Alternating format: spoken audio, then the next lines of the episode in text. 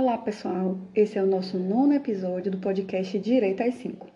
E hoje não temos convidados, hoje vocês são os meus convidados para tomar um café e ouvir esse podcast. Eu sou Lorena Marques, eu acho que você já me conhece porque eu estou sempre por aqui, mas eu vou me apresentar. Eu sou advogada e hoje estou atuando de forma mais direta com o direito previdenciário.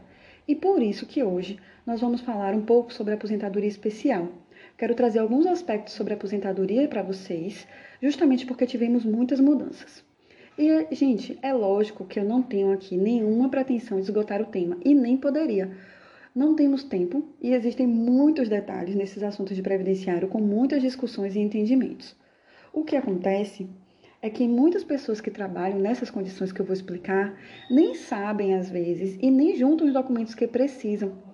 Então, algumas informações Pequenas informações já podem ajudar sim. Eu acredito, na verdade, que o pior problema realmente acaba sendo a desinformação. Então vamos lá, né? Para iniciar, gostaria de dizer que o direito previdenciário sempre foi conhecido pela sua dinamicidade e até pioneirismo em muitos momentos. Normalmente, ele sai à frente e por isso exige muito do profissional, uma atualização sempre permanente. Só para vocês terem uma ideia, né? Dar um exemplo o direito previdenciário foi pioneiro em reconhecer a união estável para a concessão da pensão por morte. E justamente por ser pioneiro, mas também por ser dinâmico, ele está sempre em mudança. Ano passado mesmo foi aprovada a reforma da Previdência e diversas decisões, portarias, decretos foram editados nesse momento de pandemia. Então, não podemos dizer que o mundo parou com a pandemia. Muito pelo contrário, viu, gente? É um momento de muita atenção e de tensão também. Mas brincadeiras à parte, mas como no fundo de verdade, meu papel aqui hoje vai ser facilitar ao máximo algumas informações importantes para que você que é trabalhador, que está exposto, que tem algum familiar ou amigo exposto a agentes nocivos, para que você possa entender, entender um pouco sobre a aposentadoria especial em alguns aspectos. Então, para começar, o que é a aposentadoria especial? Então, a aposentadoria especial ela foi criada em 1960 ela tem uma característica preventiva e também compensatória, porque na sua essência ela busca buscou né, diminuir o tempo de trabalho daquela pessoa que exerce alguma atividade sujeita a condições nocivas à sua saúde. Qual foi o pensamento do legislador? Né, Para a gente entender. Existem algumas atividades que expõem a pessoa a riscos, mas essas atividades elas precisam existir. Como, por exemplo, um médico, um enfermeiro, um auxiliar de enfermagem. A sociedade precisa dessa prestação de serviço. Mas o ser humano exposto naquela atividade também precisa cuidar da sua saúde.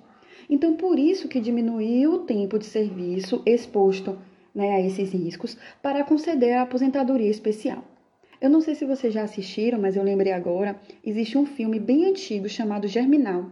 Eu assisti ele na faculdade e ele retrata a vida de um grupo de pessoas que trabalham numa mina de carvão. Esse filme fala das condições de trabalho, das formações dos sindicatos. Eu acho que eu assisti ele na aula de direito do trabalho. Mas assim, o que que me chamou muita atenção e que eu lembrei agora? É, na época, o filme mostrou muito o desgaste físico das pessoas, tanto com o horário de trabalho quanto as condições do trabalho, como aquelas condições mudavam o histórico de vida daquelas pessoas. Esse é um filme que vale muito a pena ver esse lado histórico e até repensar de como o trabalho influencia na saúde do trabalhador. É interessante que tem uma cena que o trabalhador ele tem 40 anos de idade, mas ele parece que tem tipo 60. Tamanho desgaste físico, né, o dano à saúde que aquele tipo de trabalho causava. É muito interessante esse filme. Mas vamos lá, né? Por isso a importância da aposentadoria especial. E apesar de estar falando, né, de falei do serviço de saúde, existem outros diversos riscos que não somente esse risco biológico, que foi o que eu falei, esse dando um exemplo do médico do enfermeiro, Existem também exposições a calor excessivo, ao ruído, aos agentes físicos, o contato e exposição a produtos químicos, como chumbo, benzeno, petróleo, dentre outros, né? Inclusive, normalmente o tempo de trabalho exigido nessas situações é de 25 anos. Somente mineração subterrânea, que é de 15 anos. Mas logo quando pensamos também né, em riscos, podemos pensar de imediato em algumas profissões, como auxiliar de enfermeiro, auxiliar de tinturaria, auxiliares ou serviços gerais, porque estão né, relacionados com a poeira, bombeiro, dentista, enfermeiro, engenheiros químicos, médico, né? o técnico de radioatividade, os trabalhadores em extração de petróleo, enfim, diversas atividades. Eu só falei de algumas delas para vocês é, fixarem alguns exemplos, né? Mas olha, gente, é preciso também tomar cuidado. Apesar de existir listas de profissões né, na internet que podem se enquadrar, o mais efetivo mesmo é analisar a exposição. Não é porque a pessoa é enfermeira que ela vai ter direito à aposentadoria especial, porque essa mesma enfermeira pode ter trabalhado somente como professora e nunca ter trabalhado no hospital. Então, ela, se ela não estava exposta a risco, a um local, um ambiente insalubre, ela não vai ter a aposentadoria especial. Então, é importante o que? O local de execução do serviço, a efetiva exposição aos agentes nocivos, né? A efetiva e permanente, na verdade, é importantíssimo para afirmar se a pessoa de fato tem direito a esse benefício ou não. Inclusive, nesse ponto, foi uma mudança que ocorreu em 95. Vejam que anterior a 95 existia um enquadramento dessa aposentadoria por categoria profissional. Bastava comprovar atividade e já tinha direito. No entanto, atualmente é preciso comprovar a efetiva exposição ao risco que aquela atividade traz. Foi por isso, na verdade, que eu disse que previdenciário é muito dinâmico. E vamos lá também, veja. Ao longo do tempo, essa aposentadoria já sofreu inúmeras mudanças. Só para vocês terem uma ideia, de 92 até hoje, praticamente todos os anos existiram alguma mudança com essa aposentadoria. Mesmo que não seja na lei, mas era de algum decreto, de alguma portaria, alguma mudança acontecia. Então, sempre acontecem realmente muitas mudanças. E aqui nem temos tempo para conversar sobre as diferenças de entendimento do INSS e do Judiciário, porque muitas vezes o INSS nega o benefício e o Judiciário, com as provas do risco da atividade, acaba concedendo a aposentadoria ao segurado. Aí vocês podem se perguntar: como vou provar que trabalho em condições especiais, que trabalho em condições de risco? Então, como já falei, essa, essa legislação já mudou bastante. Mas hoje, basicamente, é solicitado que a pessoa entregue o PPP. E o que é esse PPP, Lorena? É um formulário que quer dizer Perfil Profissional Gráfico Previdenciário. Ele é um documento que toda empresa que tem funcionário exposto a riscos deve ter e fornecer ao trabalhador. Ele é basicamente o histórico do trabalhador, que deve conter informações administrativas, de registros ambientais, de resultados de monitoração biológica, durante todo o período em que o funcionário exerceu suas atividades, né, de que ele trabalhou. Eu estou falando aqui porque é o mais comum falar em empresa, mas pode ser também cooperativa, órgão gestor de mão de obra ou até sindicato. Ah, importante também. Caso o funcionário também tenha tido algum acidente de trabalho, utilize EPI, que são os equipamentos de segurança, todas essas informações precisam estar nesse formulário PPP que falei. Ele é assinado pelo responsável pela empresa que assume a responsabilidade das informações que estão lá. E importante, a empresa deve elaborar, mas também manter a atualização e fornecer ao trabalhador cópia do PPP no desligamento da empresa, no desligamento do funcionário da empresa. Então, assim, ó, vai receber a rescisão do contrato de trabalho, deve também receber o PPP, certo? Isso é importante. Isso é muito importante, na verdade, porque mesmo que a empresa não forneça de imediato, o funcionário ou ex-funcionário pode pedir. E é muito importante que peça e guarde junto com outros documentos, para que no momento que precise comprovar a atividade já tenha esse documento em mãos. Então, a primeira questão a se pensar é: eu trabalho num local que tem algum risco de atingir minha saúde? E a partir dessa primeira análise, é preciso ver cada caso a efetiva exposição, a permanência dessa exposição. Enfim, é uma coisa que precisa ficar bem clara, que é muito importante que o funcionário entenda ou saiba que a atividade dele o expõe a risco, justamente para obter os documentos necessários, ele juntar esses documentos que eu falei e principalmente o PPP. Eu até já falei aqui em outro momento, e só para a gente pensar, uma coisa é eu falar do vínculo de hoje, na empresa que eu trabalho atualmente. Eu posso simplesmente solicitar o PPP e a empresa vai lá e me fornece. Ok, sem problemas. Mas vamos supor que você trabalhou exposto a riscos em 1990, em 2001, e a empresa que você trabalhou mudou de lugar, mudou de nome ou até fechou, não existe mais. E aí, como fazer? Se você já está com esse PPP em mãos, você não precisa se preocupar. Mas se você não está, normalmente pode se perder essas informações e ficar difícil de recuperar. Se essa empresa tem essa opção, se a empresa que você já trabalhou, né, ela foi legalmente extinta, Nesse caso em especial, o INSS tem uma instrução, uma instrução normativa 77, que possibilita que a pessoa possa comprovar a atividade utilizando a CTPS, a carteira profissional, né? Ou o livro de registro de funcionário, que também pode servir como prova. Desde que conste as informações de cargo, as informações de função, desde que exista todas as informações necessárias. Mas é lógico, gente, que é mais tranquilo apresentar o PPP, fica mais fácil a análise do INSS ou até para o ajuizamento de uma ação. Outro ponto importante falar é a respeito de uma mudança bem recente. Vocês com certeza já ouviram falar que no final do ano passado foi aprovada a reforma da Previdência. Vejam que antes de 13 de novembro de 2019, que é a data da reforma, as pessoas poderiam pedir aposentadoria especial sem a necessidade de atingir uma idade mínima. Bastava comprovar a exposição aos riscos químicos, físicos, biológicos e, a depender do risco, precisaria ter o tempo de 15, 20 ou 25 anos. Vejam que esse tempo é reduzido em relação aos outros tipos de aposentadoria. Lembra que falei que o objetivo dessa aposentadoria era a proteção do trabalhador? Então, se a pessoa trabalha exposta a riscos, ela se aposenta mais cedo, com redução desse tempo. Se a atividade fosse mais nociva, se aposentava com 15. Se ela fosse menos nociva, com 20 ou com 25 anos. A grande maioria, na verdade, dos casos acaba sendo de 25 anos.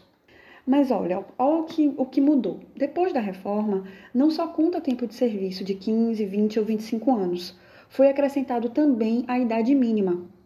Então, assim, se a atividade exigia somente 15 anos de contribuição antes, hoje ele passa a exigir tanto os 15 anos de contribuição como a idade mínima de 55 anos. Então, se antes exigia os 20 anos de contribuição, a idade mínima passou também a ser 58 anos. E se for 25 anos de contribuição na atividade especial, a idade mínima passou a ser de 60 anos. Essa é a regra geral que mudou com a reforma da Previdência. Mas existe também uma regra de transição. Eu vou explicar de uma forma mais simples, numa linguagem não técnica, para que vocês possam entender. Começou a pagar o INSS antes da reforma pode utilizar essas regras de transição, certo? Então, essa regra de transição é para quem já estava filiado ao INSS antes da reforma da Previdência. Ela, basicamente, essa regra de transição, ela junta os pontos do tempo efetivo de exposição com a idade e diminui um pouco. Então, só para vocês é, pensarem, vamos lá. Por essa regra né, de transição, se a pessoa estiver trabalhando em uma atividade que contava 15 anos de exposição, ela vai precisar completar 66 pontos. Por isso, sua idade mínima seria de 51 anos e não 55, como está na regra da reforma, naquela regra geral que eu falei. Então, do mesmo jeito, se for 20 anos, a pessoa vai ter que somar 76 pontos. E se for 25 anos de atividade, vai ter que somar 86 pontos. Lembrando que, juntando a idade com o tempo de trabalho. Vou dar um exemplo só para ficar mais claro. Uma pessoa que trabalhou durante 25 anos numa atividade nociva que exige o tempo mínimo de 25 anos, certo? Se fosse aposentar agora e já era segurada da Previdência antes de novembro de 2020, ela precisará ter atingido 61 anos de idade para pedir sua aposentadoria especial, completando os 86 pontos certo? Lembrando que essa regra de pontos é a regra de transição. E aí, essa questão de incluir a idade mínima, quando a reforma trouxe essa questão da idade mínima, né, como regra geral, a maioria dos professores, dos profissionais da área e advogados, principalmente, vem criticando muito essa mudança, porque ela de fato dificultou muito a chance de conceder a aposentadoria especial para o trabalhador. Justamente porque, se a gente for pensar nesse exemplo que eu dei de 61 anos, acaba ficando muito difícil, porque normalmente nesses trabalhos que são que têm exposição a risco, há um desgaste muito grande na saúde do trabalhador. Então, difícil a pessoa continuar trabalhando nessas condições por tanto tempo. Né? Normalmente a pessoa, quando já está com 61 anos, já está muito desgastada emocionalmente, fisicamente, por, por justamente estar nessa posição, estar nessa atividade de risco e de exposição aos riscos. Algumas pessoas vêm até cogitando que com a inclusão da idade mínima nesse tipo de aposentadoria, que ela tenha de alguma forma é, acabado, que ela não exista mais. Mas eu acho que é preciso ter cuidado com essa informação e com essa afirmação, por quê? Porque muitas pessoas podem já ter atingido esses requisitos para a concessão da aposentadoria, que an antes da reforma era somente a exposição efetiva, né, aos, a exposição aos riscos. E antes da reforma ele já poderia ter esse tempo já. Então, assim, já, a pessoa já poderia ter os 25 anos de tempo efetivo de exposição nessa atividade. E nesse caso, essa regra não seria válida. Por quê? Porque se ela já preenchia os requisitos antes da reforma, é preciso considerar o direito adquirido dessa pessoa. E ela vai se aposentar nos, nos moldes exatamente como era antigamente e não com as novas regras. E outra pergunta que normalmente as pessoas têm: mesmo a pessoa que está afastada recebendo auxílio-doença ou auxílio-doença acidentário ou comum tem direito a contar esse tempo de serviço como tempo especial? Essa é uma dúvida muito comum. E essa informação é muito importante. Por quê? Porque o INSS, na via administrativa, ele não vai considerar esse tempo como especial. Mas judicialmente é possível sim reverter a decisão do INSS. Inclusive, teve um julgamento de um repetitivo em outubro de 2018. Foi o tema é, 998, se eu não me engano, que decidiu que pode sim considerar esse tempo como especial. Se a pessoa se afastou, quando se afastou, né? Quando passou a receber o auxílio-doença, ela estava desenvolvendo atividade já exposta a riscos. Então, se ela estava trabalhando nessa, nessa função né, especial, exposta a riscos, ficou em auxílio-doença, esse tempo em auxílio-doença pode sim ser considerado como tempo especial. E eu vou também trazer outra novidade, que é bem novidade, porque foi um, foi um julgamento bem recente do STF, no repetitivo 709, que definiu que o aposentado que está recebendo aposentadoria especial não pode continuar exercendo a mesma atividade nociva que fazia antes ou seja, não pode trabalhar fazendo a mesma coisa na mesma atividade. Para dar um exemplo, veja, um frentista que se aposentou e está recebendo aposentadoria especial, né, porque estava exposto a agente químico.